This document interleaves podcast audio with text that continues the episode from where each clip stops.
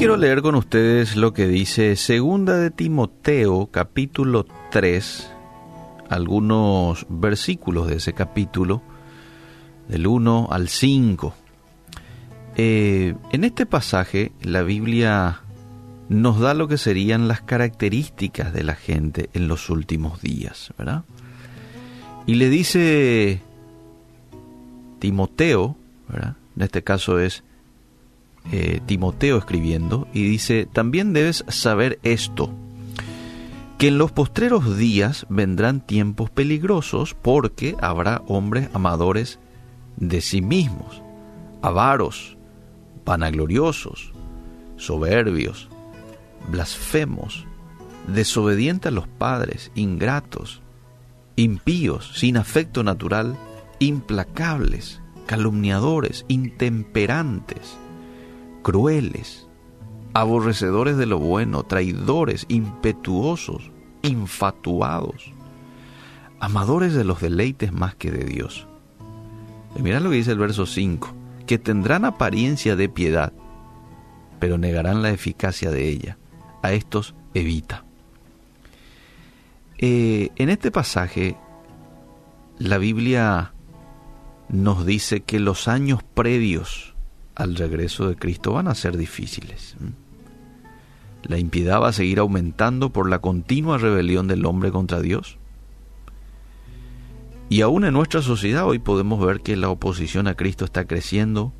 Muchos pecados que alguna vez fueron condenados hoy están ganando aceptación. No podemos tapar el sol con un dedo. Esto forma parte hoy de nuestra realidad. Mucha gente ha aceptado la mentira de Satanás, de que podemos vivir sin Dios y aún así, lejos de Dios, encontrar felicidad, encontrar prosperidad, paz. Y fíjate vos que en Génesis, en el principio, ya el diablo tentó a Eva a creer que podía encontrar satisfacción fuera de la voluntad de Dios. Y es lo mismo que hace hoy en la actualidad. Esto es un rotundo, es una rotunda falacia. No podemos encontrar felicidad separados de aquel que nos creó. ¿Mm? No, no, no, no se puede concebir. Ahora, el pasaje de hoy enumera cómo será todo antes del regreso de Cristo. Dice que va a estar en aumento el amor a sí mismo esto es egocentrismo. Dar prioridad a lo que nos beneficia a nosotros, no tanto al prójimo. El egoísmo, ¿eh? querer conservar lo que tenemos. Esto dice la Biblia que va a ser desenfrenado en esos últimos tiempos. Lo segundo es el amor al dinero la adquisición de riqueza para alimentar los placeres, proporcionar seguridad, ganar posesiones será un fuerte motivador. Amor al dinero. Y cuando hay amor al dinero, ya no te importa si le dañas o no al que está a tu lado, al vecino, al amigo.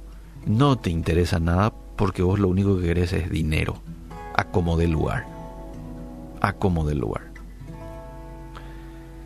Lo tercero habla de la arrogancia.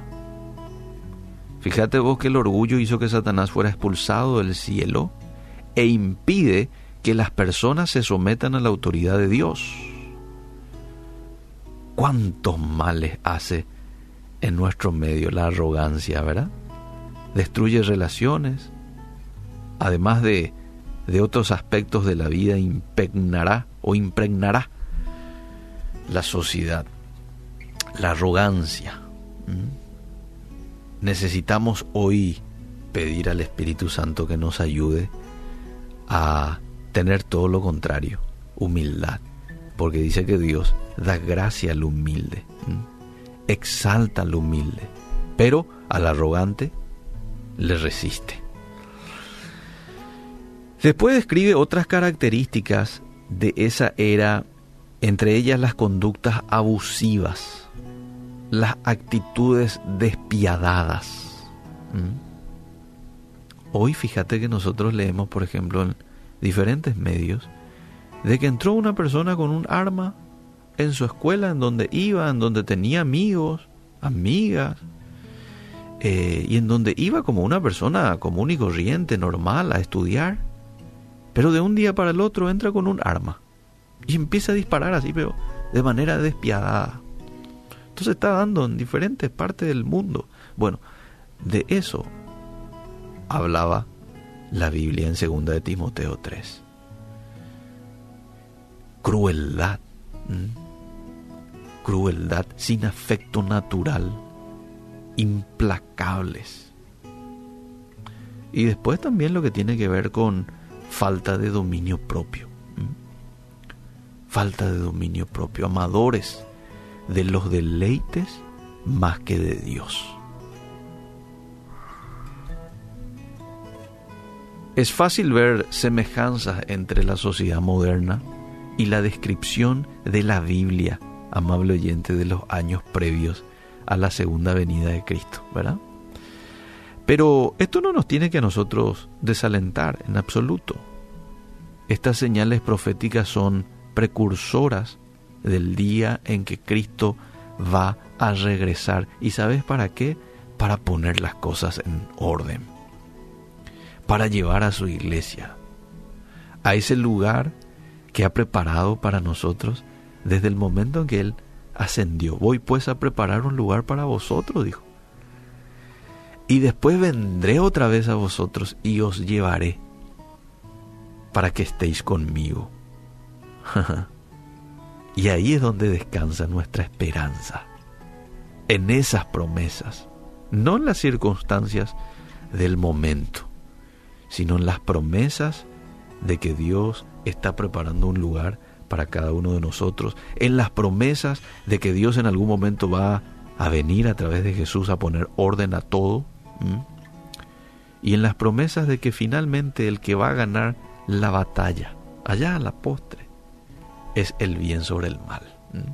Es Jesús sobre el enemigo, Satanás. ¿Qué nos toca a nosotros? En medio del contexto en el que estamos viviendo, porque hoy ya estamos viendo cumplir muchas de estas características, ya se están cumpliendo en nuestros días. ¿eh? Y probablemente desde hace un buen tiempo atrás ya. Pero nos toca a nosotros en medio de toda esta atmósfera de tanta crueldad y de tanta eh, tanto egocentrismo mantenernos en santidad, ¿eh? buscando a Dios, siéndole fieles a Él, buscando de su presencia, concentrados en su palabra, concentrados en la oración y concentrados también en la en el trabajo que Él nos dejó, en la responsabilidad que Él nos dejó, que es la de compartir con otros acerca de esas buenas noticias, ¿eh? haciendo discípulos, haciendo que otros crezcan, así como nosotros en el conocimiento de la Biblia. Que Dios nos ayude y que en este tiempo en donde se están cumpliendo las profecías bíblicas, vos y yo podamos mantenernos en fidelidad a nuestro Dios.